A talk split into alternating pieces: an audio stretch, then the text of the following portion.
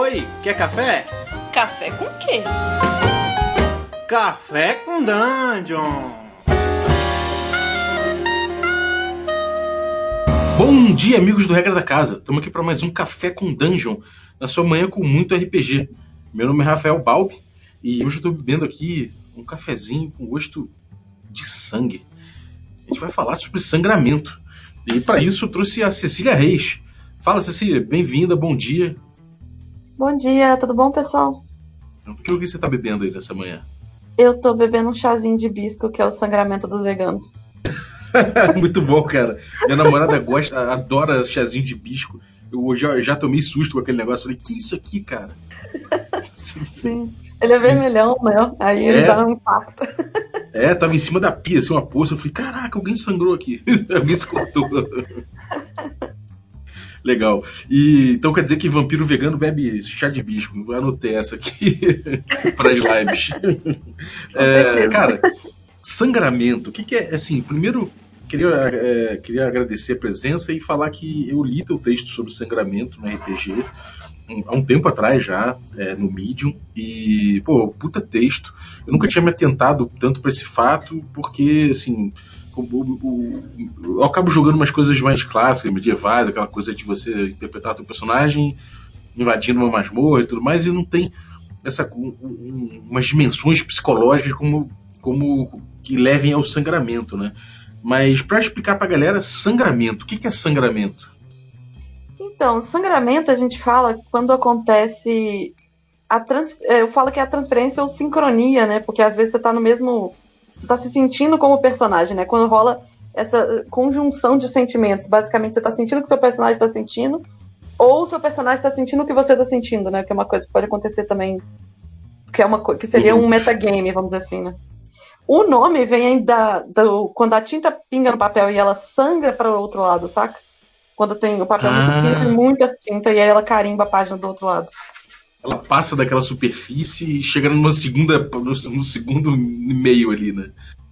É por isso o nome.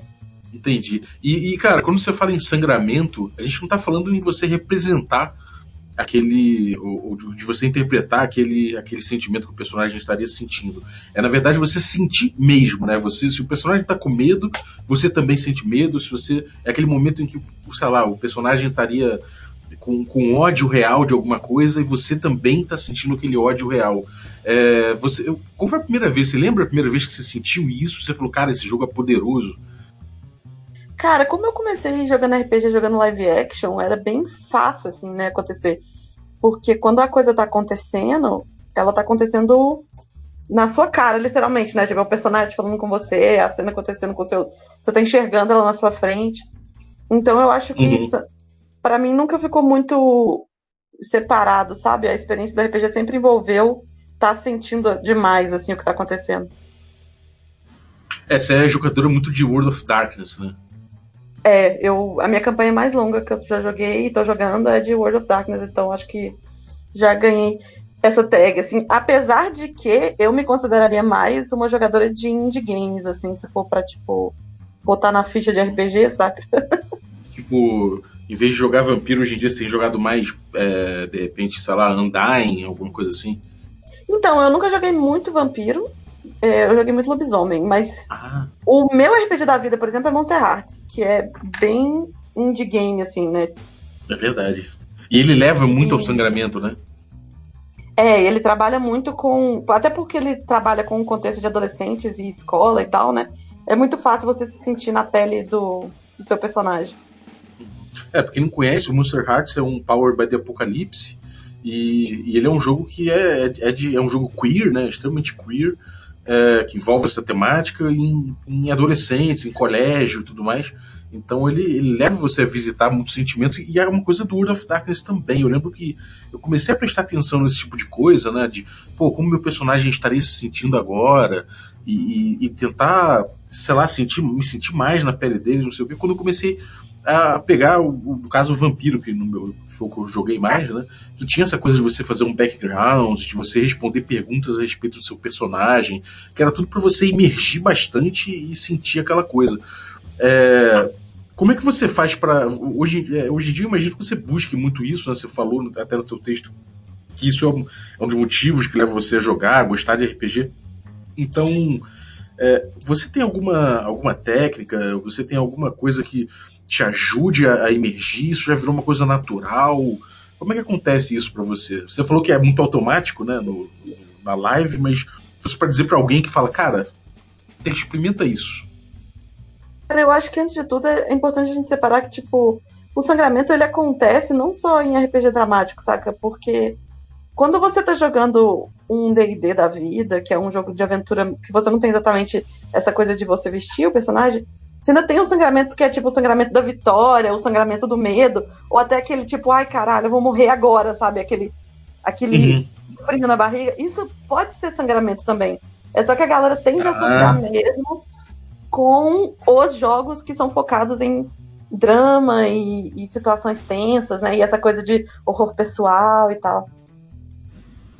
É, porque acaba Agora... que quando você tá jogando um, sei lá, um D&D, tem muito essa coisa de de você, sei lá, às vezes colocar como um proxy seu, né? Aquilo ali é um quase um boneco, né? Bonecagem mesmo, como a gente fala é assim. no podcast, então você acaba meio que tendo um proxy que não necessariamente se comunica, né? E realmente, quando, eu, quando rola é muito legal. Agora, quais os perigos, assim? Isso, isso é uma coisa que a gente sabe que é, é uma experiência legal, é, mas ao mesmo tempo ele tem vários perigos, né? A gente pô, conhece vários casos de, de mesas que não, não, dão, não deram certo. Eu cheguei em algum momento que tá tudo tão a flor da pele que o negócio desanda. Como é que é, como é, que é esse, essa sintonia? Você já passou, já passou por experiências assim? É, até é, amarrando isso um pouco com outra pergunta que eu esqueci de responder. é, quando você faz um personagem que é muito parecido com você, assim, não necessariamente fisicamente, mas ele é, por exemplo, ah, você é uma pessoa introvertida, você joga com um personagem introvertido. Ou você tem uma família difícil, aí você joga com um personagem que tem uma família difícil. Isso é muito hum. garantia, assim, de que uma hora você vai encontrar no jogo uma coisa que vai bater de volta, sabe? Que o personagem vai viver e vai doer em você também. Aham. Uhum. É, você, você se identifica demais, né? É, justamente. Quando as dores e as questões do personagem são muito próximas, é, é batata que vai pegar em você também. E o problema disso é que às vezes você não. É um, se é uma torneirinha de tinta, né? Às vezes você não fecha ela. Então, hum. tem, se você não tem um preparo para perceber e, diag e, diagnosticar e separar, quando o personagem tá ferrado no, na dor dele ou no medo dele, você vai levar isso com você, sabe? Até uhum. depois que o jogo acaba, assim. É verdade, eu já, eu já tive alguns gatilhos uma vez que eu joguei Cult, que é um jogo de horror, aqui na, até na regra da casa mesmo. É, eu tive alguns gatilhos, assim, que, pô, acionaram, eu fiquei muito ali, foi um momento de sangramento muito intenso. E eu não sei até hoje se eu gostei daquilo, sabe? Foi, foi uma coisa, experiência, claro que foi pesada e tudo mais, mas eu não sei se, for, se foi bom ou ruim, só foi aquilo, sabe? Só senti uhum. aquilo. É, não, você já, já tive... teve um momento ruim? Hã? É, eu ia falar isso justamente. É, eu já tive momentos ruins também que. Teve um que, que eu lembro que me pegou muito, assim, que eu fiquei muito na bad, é que meu person... eu jogo com um personagem muito bocudo e engraçadalho e tal. E aí ele deu uma num outro personagem que o personagem ficou puto e bateu nele, saca? E eu fiquei com aquela vergonha entalada em mim por uns dois dias. Eita. Porque tinha um pouco a ver com. Ele tinha atrapalhado a missão que ele estava fazendo e eu tinha atrapalhado um pouco o jogo, sabe? Por ter feito aquela ação. Apesar de que ninguém, ninguém levou a mal nem nada, só que fazia parte do personagem, ganhei XP por isso e tudo.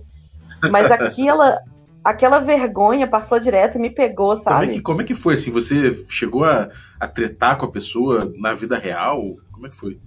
Não, era um NPC, então foi muito. Eu falei, a narradora olhou para mim, eu olhei para ela e falei: Ah, meu Deus do céu, o que, que foi que eu fiz? E aí ela, ela gerou a consequência da ação e aquilo ficou pesado o jogo inteiro, sabe? Porque aí o NPC ficava o NPC a gente era muito dependente dele para fazer a missão e ele ficava olhando para mim e eu naquela travada de, ah, meu Deus, não posso fazer mais nada de errado, que vai dar bosta e a gente vai morrer aqui, ele vai largar a gente para trás, ele vai tentar me matar, não sei o quê. Então aquilo. Cara, a... o mestre sangra também? Mano, eu acho que sim, porque a gente veste NPCs, a gente tá ali com, com o pessoal, né? Com os jogadores, e esses jogadores estão tristes, a gente fica triste também, eu acho. Uhum. E, então vou aprofundar um pouco. Você acha que o mestre deve sangrar? Eu acho que ele deve sangrar se for do interesse dele, assim. Pra repente É. aprofundar, né, o, o NPC, alguma coisa assim. Sim. E, e, cara, assim, uma coisa que eu acho que é delicada quando você tá, tipo, jogando um jogo que o objetivo é sangrar, sabe? Que você busca esse sangramento, que não é tipo no D&D que acaba acontecendo, né? Você ganhou, você tem uma vitória, você teve um medo aqui e rolou. Mas não, às vezes um jogo tipo Monster Hearts mesmo, outros jogos em que você de certa forma você está provocando bastante o sangramento, né? Você tem essa, esses aspectos psíquicos envolvidos muito no, na, na coisa da mecânica, a mecânica puxa aí para esse lado muitas vezes. É, como, como você, como mestre, você pode medir, falar, cara, eu tô conseguindo aqui trabalhar com o sangramento do meu jogador, mas ao mesmo tempo eu tenho que entender o limite. Como é, como é que é isso? Como é que funciona isso na tua cabeça quando você mestra? Cara, é, é difícil. Eu acho que é aí que começa a surgir os papos de coisas de segurança, como usar a carta X ou ter palavra para poder interromper a mesa, porque se você é uma pessoa muito empática, você sabe ler a sua mesa muito bem, é fácil de perceber, mas às vezes a coisa só foge do controle, sabe? Uhum. É o carta É. X é, é, tipo, é, você, todo, cada jogador tem uma cartinha e se um tema for dolorido demais, ele joga a carta X e fala, tô fora, é isso? A carta X geralmente ela fica no centro da mesa e aí o jogador só vira lá pra cima, sabe? Pra não ter que falar ou ter que ficar explicando muito. Ele nem explica nada, ele só vira a carta X e o mestre pula dali daquele tema para outro, né? É, a gente fala pra, tipo, ah, deu, a- virou a carta X, é tipo, você encerra, aí você, ao invés de interpretar, você só resume o que aconteceu ali, do tipo, ah, então eles negociaram, trocaram isso e isso e saíram da cena, por exemplo. Uhum. Porque, Uma cena de agressão, de repente você só, só resume rapidinho e fala, ah, se agrediram ali no dia seguinte no hospital, já. Né? É, por exemplo. Porque às vezes a pessoa não tem o aparato psicológico pra poder conseguir explicar o que ela tá passando, sabe? É um Sim. treco muito, É, então, é, muito cabeçudo, assim, meio de psicologia mesmo. Não é todo mundo que sabe explicar, saca? Mas ela sabe que ela tá passando mal, ela sabe que ela quer estar com vontade de sair correndo e ir pro banheiro. Então ela vira a carta e aí a gente encerra ali, dá uma pausa, bebe uma água, acende a luz e volta. peça sobre isso, né? É, pois é. Uhum.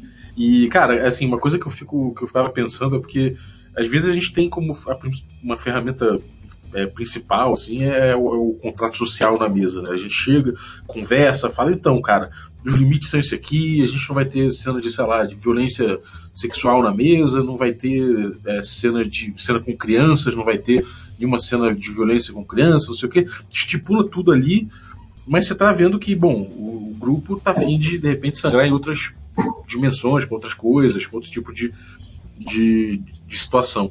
E aí, realmente, o, a carta X acaba servindo para além, para além do contrato social, né? É, é uma, ela acaba servindo como recurso de, de, de você mostrar a tua sensibilidade naquele momento, né? Eu achei interessante. É, a- o contrato social seria tipo, vamos evitar que aconteça, e a carta X é tipo, opa, aconteceu. Uhum. Então o ideal é que E a tem mesa um- tenha os dois, assim. Geralmente não precisa ser a carta X, por exemplo, tem uma galera que, sei lá, joga o Wraith de luz apagada. Aí o acender a luz pode ser a carta X, entendeu? Ah, até entendi.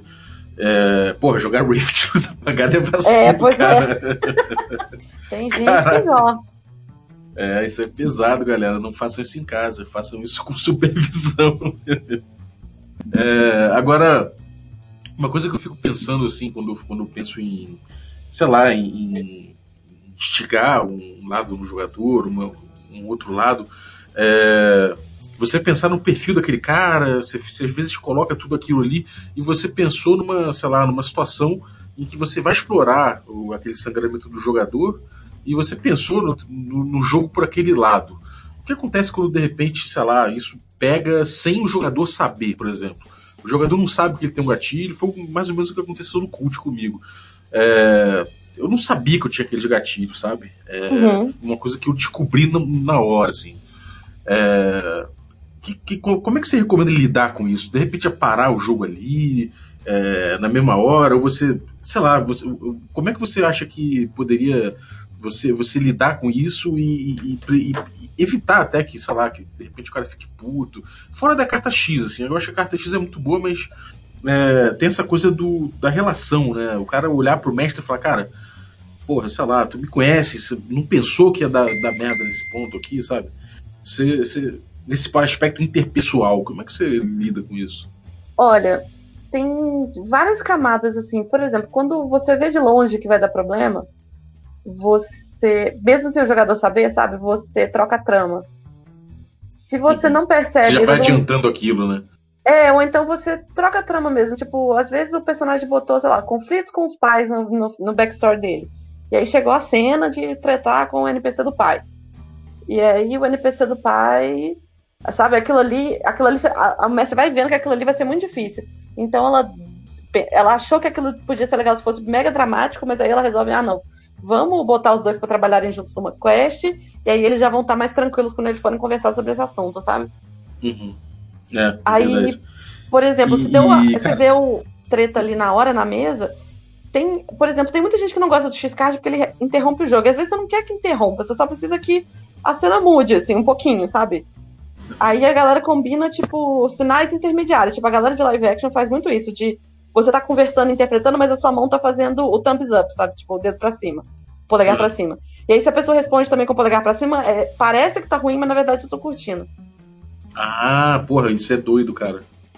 É, se ela faz, tipo, cruza os braços ou faz um acena a mão que não, aí você sabe que aquilo ali realmente não tá legal. E aí você, tipo, interrompe mesmo, ou pergunta, ou você acaba ali e fala, ah, então tá bom, então agora vamos ali na taverna negociar outra coisa. E aí não tem mais é, aquela é, discussão tensa, assim.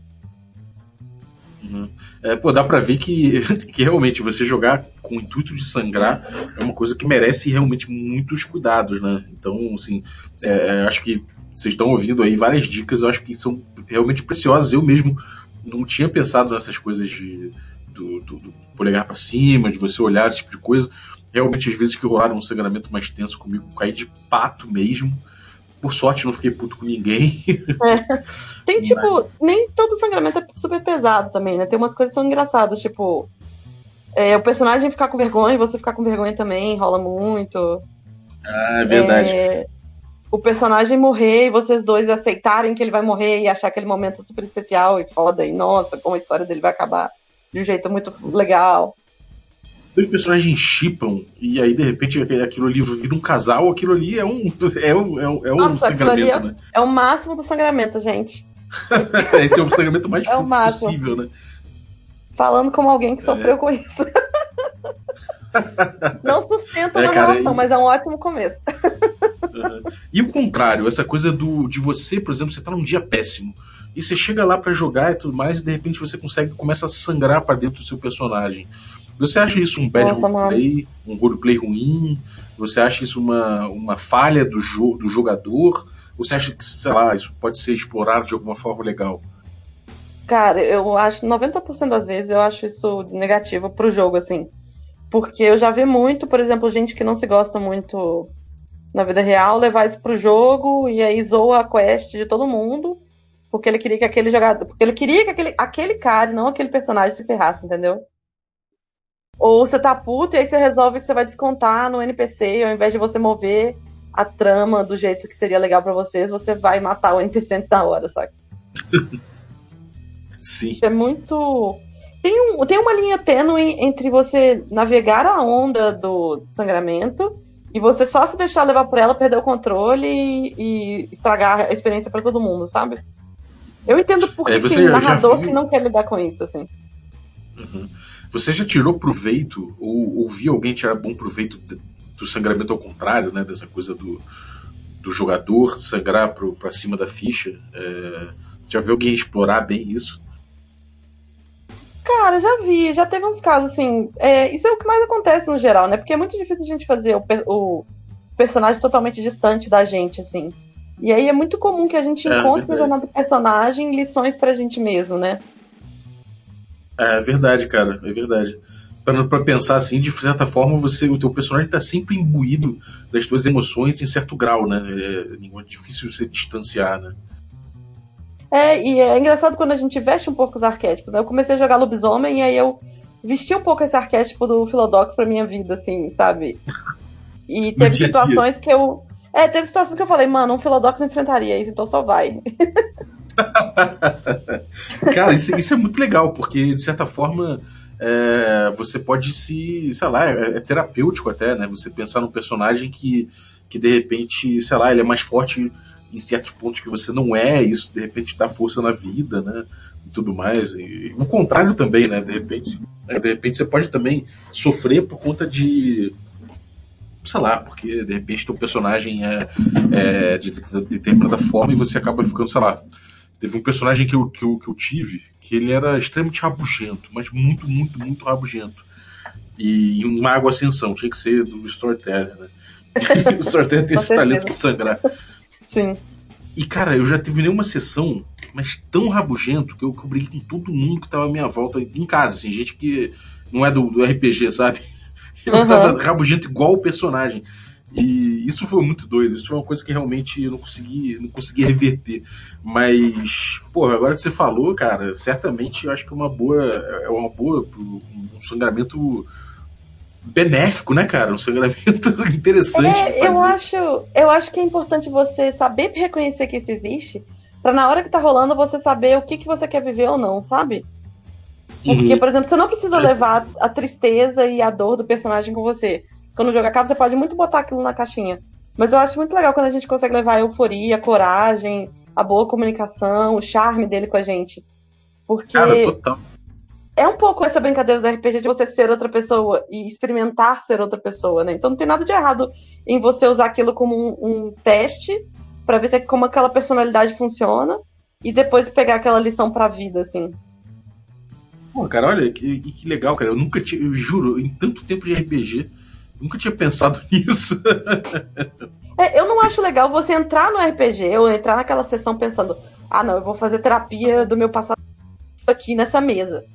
Mas uma vez que você reconhece, putz, quando eu fiz aquela neófita, ela tinha um apego com o senhor dela, que tinha um pouco a ver com o apego que eu tinha com meu ex-namorado. E olha só como é que ela superou. Eu acho que eu consigo fazer isso também. Uma vez que tá uhum. rolando, é bom você fazer essa análise de por que que tá acontecendo, de onde é que tá vindo, qual que é a origem, é, qual, como é que eu saio disso de um jeito legal, virar promessa e falar, mano, vamos fazer a personagem passar por esse arco difícil com um final triunfante, porque aí a gente encerra isso e eu posso entrar na segunda temporada da campanha sem ter que ficar remoendo essa bodega ainda, sabe? Uhum. É, então, é, é, é, a coisa do diálogo, né? É, um é o famoso conheça a ti mesmo, né? E se você é. não conhecer, alguém vai saber mais e vai se aproveitar disso. Olha, cara, isso é doido. Isso é realmente doido. É profundo, né? É, cara, eu tô, aqui, eu tô aqui meio embasbacado pensando em tanta coisa que aconteceu na minha vida que provavelmente foi reflexo de algum personagem, cara. É... Nossa, mano, tem muita. A gente. Eu acho que na fase da vida que a gente tá, a gente sempre.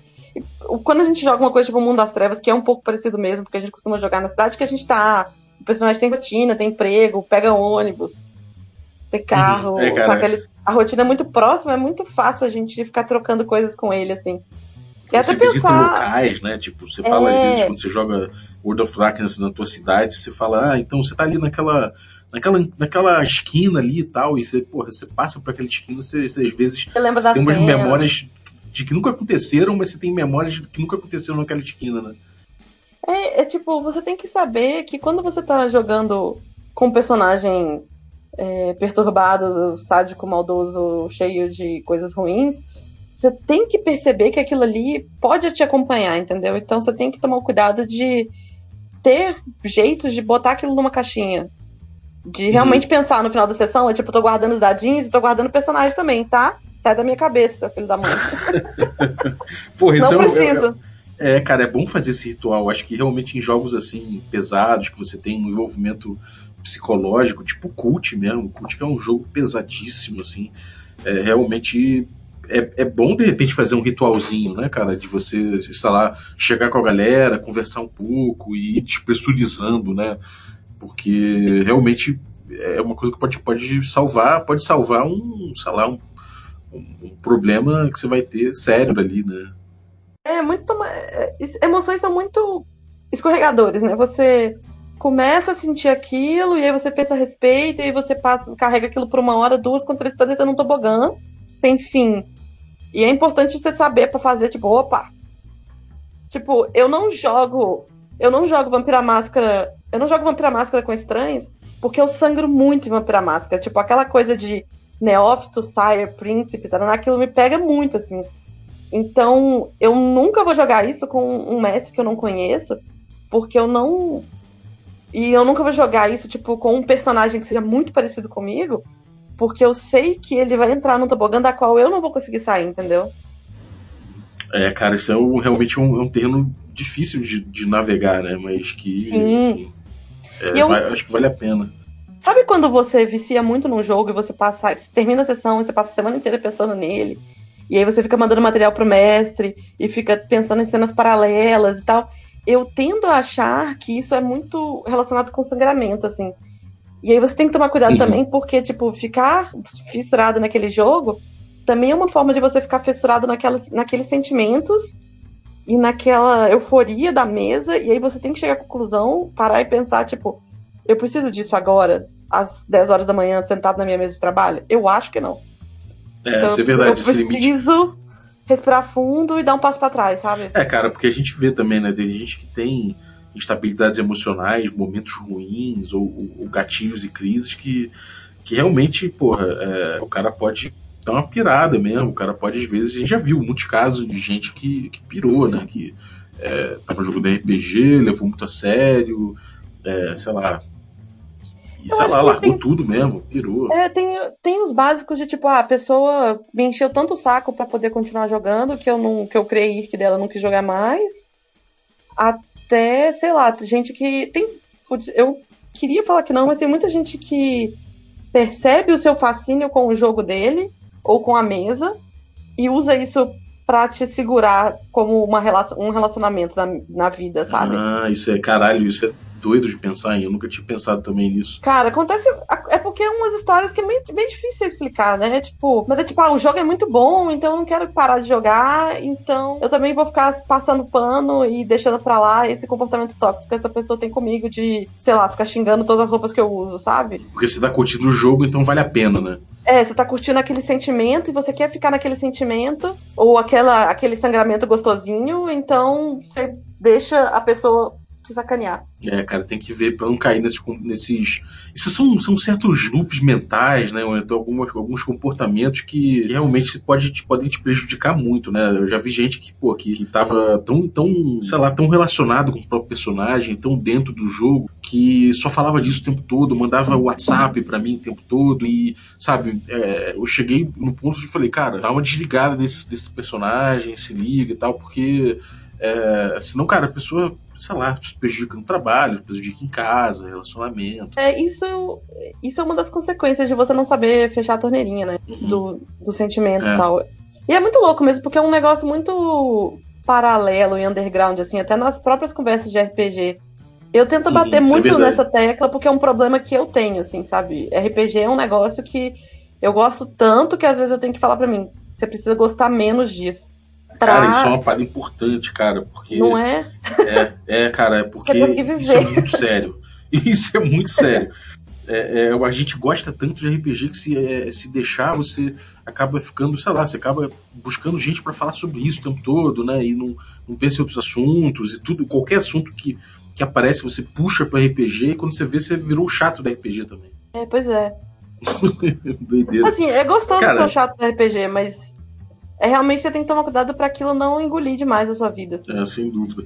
É, cara, você você teria mais alguma, alguma coisa, alguma dica pra galera, alguma, sei lá, algum, alguma observação para fazer, algum cuidado para quem tá querendo, sei lá, de repente entrar numa de, de se deixar sangrar mais, de, sei lá, de, de levar o grupo a ter umas experiências de, de sangramento mais intenso. É, o que, que você diria para essa galera, assim? Cara, eu acho que primeiro é um negócio muito difícil de você admitir para você que é isso, sabe? Eu demorei um pouco para perceber que tipo, o que eu gosto de RPG é sentimentos. Então, beleza, é isso que eu gosto e são sentimentos esse, esse, esse. Sei lá, eu gosto de curtir o personagem passando pelo processo de cura de um passado traumático e aprendendo a virar gente com os amiguinhos dele, sabe? Então, uhum. quando eu vou jogar, eu tenho que estar aberto para primeiro estar tá com uma mesa que vai topar jogar a jornada de cura do meu personagem, que vai vão ser personagens, vão ser afetivos com o meu, porque senão ele vai ser só traumatizado sozinho. E estar uhum. com um mestre que vai pegar na minha mão e falar: "Mano, isso é foda, vamos nessa". Uhum. E também ter esse cuidado de perceber tem esse cuidado de mim comigo mesmo depois de uma sessão de tipo, isso foi muito legal, isso não foi legal, eu não quero ficar pensando nisso mais. Ou eu quero ficar lembrando disso, eu vou lembrar, escrever fanfic, fazer fanart. Tá isso também é parte também. de curtir. E tá tudo bem também. Uhum. E tem também a parada de você achar os sistemas que trabalham essas coisas, né? Porque nem todo sistema tem regra para isso, ou tem isso tematicamente. Realmente, tipo, se você é o cara super emotivo que quer sangrar numa mesa de um bando de gente que não tá afim, você é a pessoa errada ali na situação, entendeu? Não é, é tipo, o seu jeito é o melhor de jogar. É tipo, todo mundo tem o seu barato. O problema do RPG é que, além dele ser um hobby, ele é um hobby muito diverso. Ele tem várias divisões, né? Então, além de você achar os amigos, você tem que achar os amigos que jogam aquilo que você gosta muito. Uhum. É muito satisfatório, mas é. envolve uma bateção de perna uma bate... e uma ida em evento, conhecer gente nova, que é cansativo, mas quando você acha é maravilhoso. Experimentar, né, cara? Não tem jeito. Experimentar pra caralho. Né? Beleza, maravilha. É... E, cara, onde é, que, onde é que a galera encontra os seus textos? Tem, você que se escreve mais até do que, do, do que sobre sangramento, esse tipo de coisa, você escreve é, tem uma produção bem, bem rica, não só disso, mas de desenho também. Você desenha demais, parabéns. Acompanho tua produção, cara. Você desenha muito mesmo. É, é, é, bonito ver, cara. Onde é que a galera encontra teu trabalho, teus escritos? Como é que é? Cara, eu sou aquela pessoa que botou duas bolinhas em tudo e aí não faz nada com quatro bolinhas, mas tamo aí. eu, o meu site é ceciliareis.com.br, que você acha tudo meu, pelo menos o link ali. Mas se você quer achar meus textos de RPG, é no arroba Cecília Reis M do Medium, que é uma rede social de textos. E eu sou arroba Cecília Reis M no Instagram também e no Facebook. Eu posto coisas diferentes em cada rede social, então é um pouco complicado. Eu tenho um catarse, catarse.me barra Cecília Reis M também, que, entre outras coisas, você financia uns poucos RPGs que eu escrevo, assim. Não Olha são só. muitos, mas eles acontecem. Eu tenho um que está em formato. O texto dele está pronto, só que eu estou esperando ele ficar pronto para diagramar. Olha, porque eu paguei cara. uma pessoa para fazer. Então. Qual é o nome? É sobre o quê? Então, o meu projeto atual ele chama Veres. É, ele é um RPG sem mestre, baseado em você manter o seu bonequinho feliz num mundo que exige várias coisas dele, sem que qualquer paralelo com a realidade é mera coincidência. Interessante. Galera, ó, então se a galera entrar lá no teu no teu no teu apoia-se, é apoia-se mesmo, né? Não, é Catarse. Catarse, desculpa. É, se a galera entrar no seu Catarse, então tem acesso aí aos seus jogos, a, a arte e, e, tudo mais, o, o, cara que te apoia, o que ele ganha? O cara que me apoia, ele tem acesso a coisas que eu não. Tudo livro e desenho que eu soltar, eu solto lá em HD e liberado e tal. Os, o meu jogo, esse último que eu fiz, tá liberado lá só em texto, então é até legal vocês entrarem pra, tipo, testar e me contar o que vocês acharam e tal. É, você pode contribuir a partir de 5 reais e, tipo, não é muito, mas assim, né? Eu tô tentando viver de arte nesse país aí, eu pinto, eu ilustro e tal. Então, qualquer ajuda, ajuda, pelo menos. Por exemplo, eu tô montando um grupo agora que a gente vai ajudar a mestrar no evento e a contribuição do Catarse pagou os uniformes do grupo. Olha só, porra, tá vendo, galera? Tem que, tem que apoiar, apoiar o RPG Nacional e, porra, é, exatamente. A gente tem que fazer essa roda girar, porra. Com certeza. Maravilha, cara. Ó, então eu vou botar esses links todos aí no descritivo do episódio. E, pô, muito obrigado, cara. Para mim é, é, muito bom falar sobre isso, porque realmente são experiências que eu não tive muito. é, mesmo quando eu joguei World of Darkness, não foi sempre que eu tive experiências de, de, de grandes sangramentos, né? Eu joguei muito essa coisa do, do super-herói da noite, então não, não, tive grandes experiências de sangramento. Mas realmente, cara, é, é, é um estilo de. É, é, quer dizer, não é um estilo, né? Mas é, são coisas que você pode explorar. É, porra, pra ter sessões incríveis, certamente, explorar diferentes dimensões de jogo. Que com nem certeza. sempre você vai explorar do jeito normal, com, com os jogos que a gente está acostumado, do estilo que a gente está acostumado. Então, pô, cola nessa, nessa vibe aí se você tem interesse, cola na, na Sicília que vai ser só sucesso. Com certeza. E quem tiver em São Paulo aí no dia 24 e puder ir na Perifacon, ah, eu é e Sim, eu e a Matilha da Garoa vamos estar tá lá mestrando RPG. Garoa. É o nome do grupo que... novo? É, a Matilha da Garoa. A gente produz muitos textos e a gente tá com essa pegada de dar oficinas de RPG e criatividade quem, onde quem receber a gente. E também estamos aí ajudando o evento. Acho que a galera da Roleplayer vai estar tá lá com a gente, também cuidando do espaço. Vai ser bem legal. Eu vou mestrar lá também. Eu vou mestrar. Sim, eu vou mestrar vai tá mesa de. É, eu vou mestrar pra galera, então cola aí, galera. Perifacom. Eu vou passar o serviço também do, do evento. Se vocês querem jogar com, com a gente, então pinta lá que vai ser bem maneiro. É, e galera, se vocês estão ouvindo esse podcast na quarta-feira, tem nosso stream presencial online no twitch.tv barra regra da casa, às 21 horas, direto da Dudes por dados. É, atualmente a gente está jogando outros jogos, né, no hiato, entre a segunda e a terceira temporada do nosso D&D, o Magic Punk. Então a gente jogou agora é, Solar Blaze and Cosmic Spells, a gente jogou Passion de las Passiones, a gente jogou Masks, jogou várias coisas, já vários jogos diferentões. E às terças-feiras, 22 e 30 a gente tem aí Blades in the Dark e também o, o finalzinho aí do nosso Unknown Armies, que vai dar lugar depois, de novo, à segunda temporada do Cult. Então fiquem ligados aí que isso tudo, isso tudo, todos esses gameplays aí você encontra registrados no youtube.com.br regra da casa. É...